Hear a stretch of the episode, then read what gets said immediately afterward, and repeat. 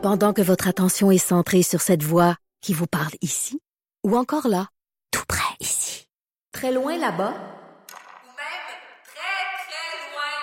Celle de Desjardins Entreprises est centrée sur plus de 400 000 entreprises partout autour de vous.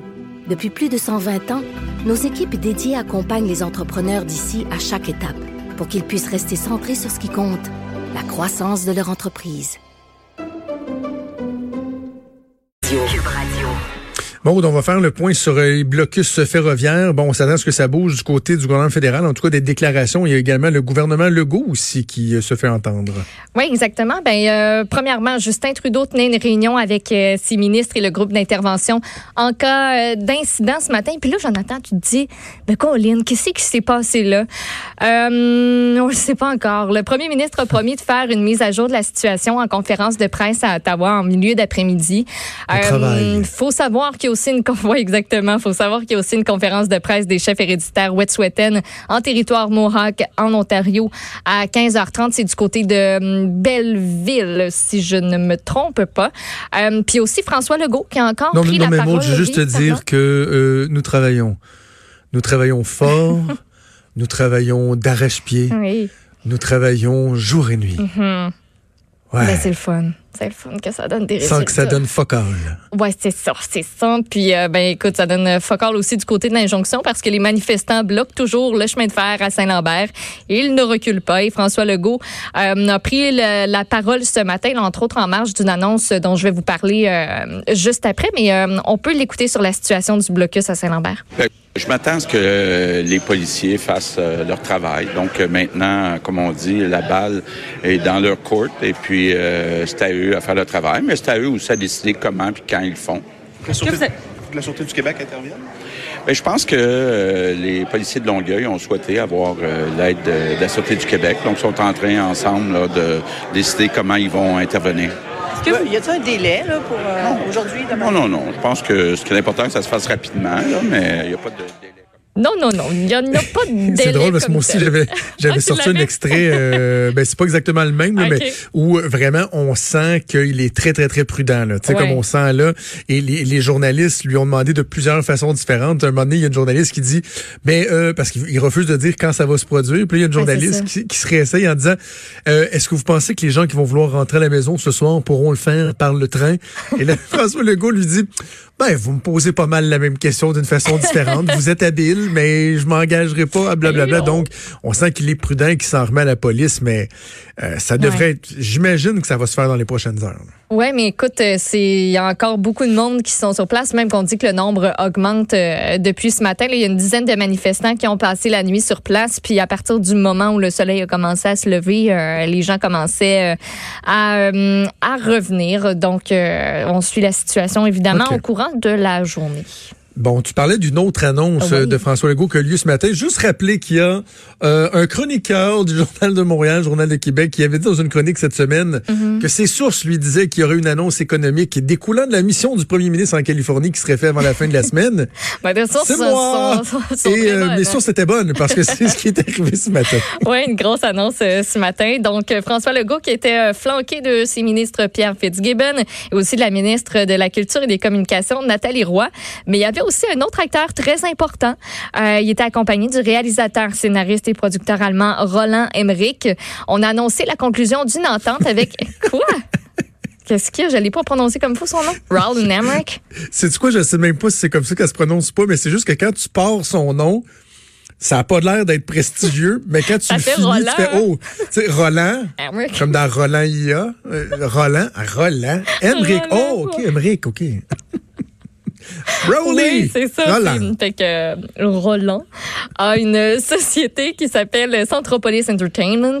Euh, c'est une société de production américaine. Le réalisateur qui s'engage à tourner ses trois prochains longs métrages au Québec. Cette entente-là fait suite, donc tu l'as dit, à la visite du premier ministre Legault en Californie en décembre dernier.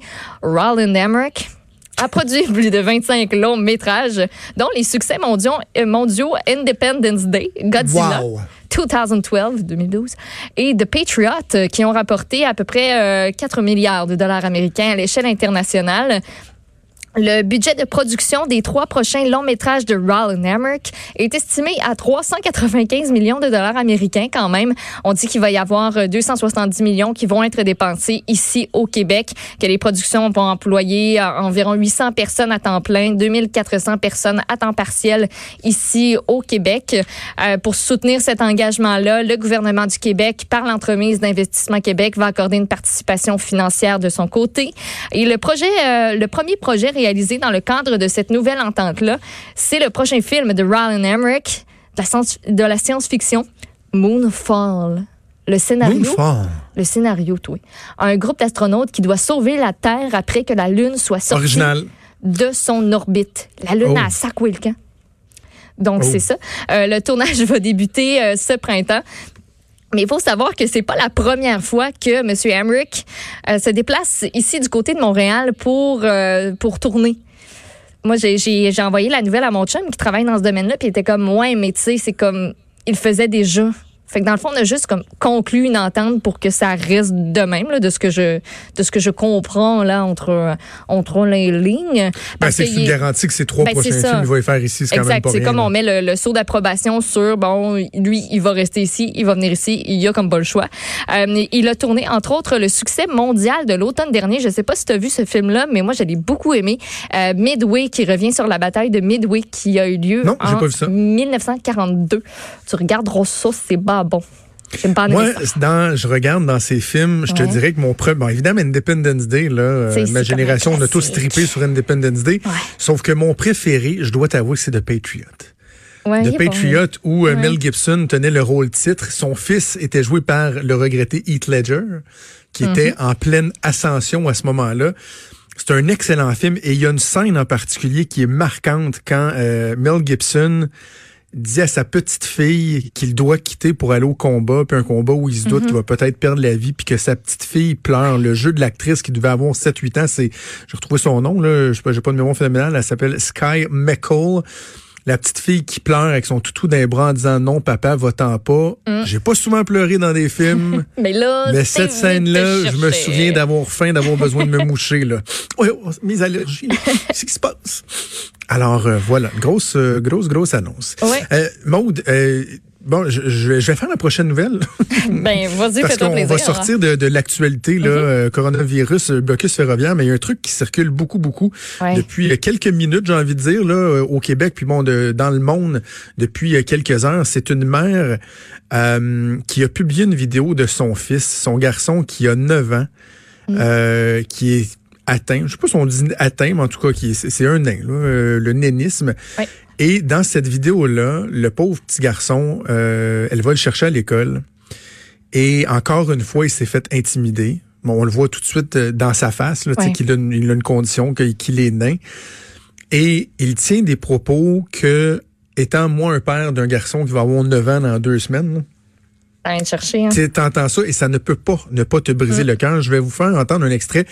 Je sais que les Australiens ont un accent coupé au couteau, là, c'est pas toujours évident, mais on va, euh, on va résumer ensuite.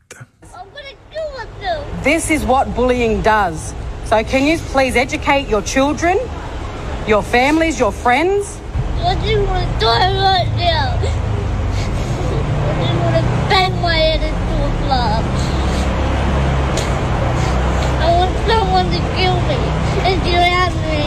And this is the impact bullying has hmm. on a nine year old kid that just wants to go to school, get an education, and have fun. But every single freaking day, something happens. Another episode, another bullying, another taunt, another name calling. C'est grave, là. Il dit qu'il veut mourir, le petit garçon. Puis là, voir les images accompagnées de ça, là, c'est, c'est, c'est- ça vient chercher. Puis les images, tu l'as dit, circulent énormément. On est rendu à plus de 21 millions de visionnements de cette vidéo-là. Puis tant mieux. Ah oui, parce Ah, qu'il y a terrible. jamais vous voulez aller voir là euh, pour ne serait-ce que encourager sans puis c'est pas du sensationnalisme là. Tu sais moi je pense que j'ai envie de faire écouter ça euh, mes enfants ce soir. Il y a un hashtag qui euh, s'appelle We Stand with Quaden Quaden c'est le nom du jeune garçon euh, de 9 ans. Quaden Bales sa mère qu'on entend Yaraka Bales. Il a 9 ans. Puis tu sais là j'ai mis un, un extrait de 30 secondes mais la vidéo dure 6 minutes. J'ai même pas eu le temps d'écouter au complet. Puis sais tu quoi quand notre collègue Luc Fortin nous a envoyé ça tantôt, pendant de longues minutes, je me suis même refusé de l'ouvrir. OK.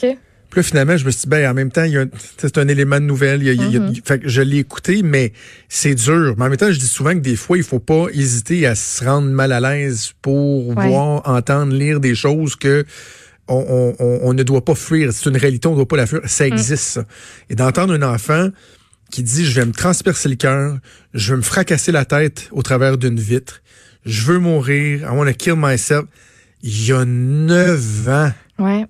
Puis c'est ça qui se passe dans sa tête présentement. Là. Tout ça à cause qu'il y a des gens, des enfants, là, des, des enfants probablement quasiment du même âge qui le bully à l'école.